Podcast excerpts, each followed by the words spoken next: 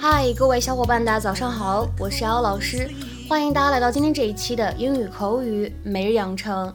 今天的话呢，我们来学习这样一段话，颇有难度。 So why don't you just get off your high horse, Dad? So why don't you just get off your high horse, Dad? So why don't you just get off your high horse, Dad? 所以老爸，你还是别在这里扮清高了，行吗？或者说，所以老爸，你还是别在这里摆出一副臭架子了，行吗？So why don't you just get off your high horse, Dad? 这段话当中呢，首先我们看一下开头的位置，don't 和 you 在这里呢可以做音的同化， 会变成 don't you，don't you。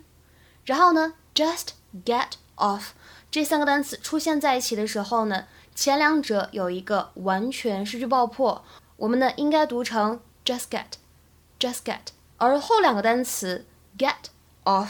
这两个单词碰到一起的时候呢，首先可以做连读，其次呢，它们可以做一个美音浊化。练美式的同学呢，就需要注意这一点。那么这三个单词 just get off 就会变成什么呢？just get off，just get off。 I don't know where those kids are. What is more important than putting a working lock on a bedroom door? You are one to talk.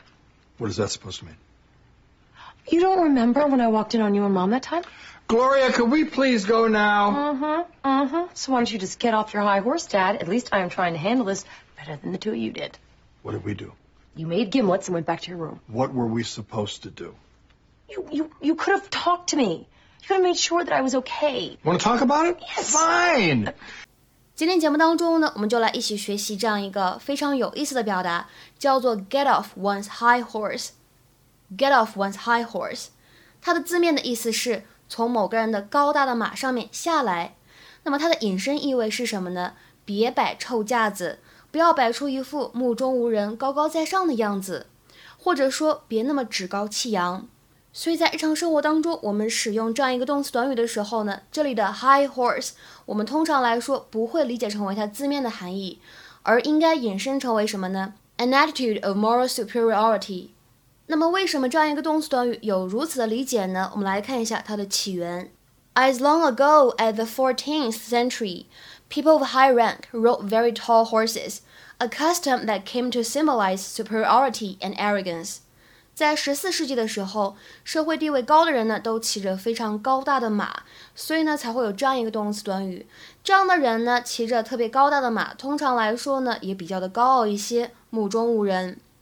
那么在英文当中呢，我们也会有一个非常类似的短语，叫做 put on airs。put on airs，它的意思呢也表示摆架子、端起臭架子这样的意思。下面呢，我们来看一些例子。第一个，Come on, get off your high horse。行了，快别摆你的臭架子了。Come on, get off your high horse。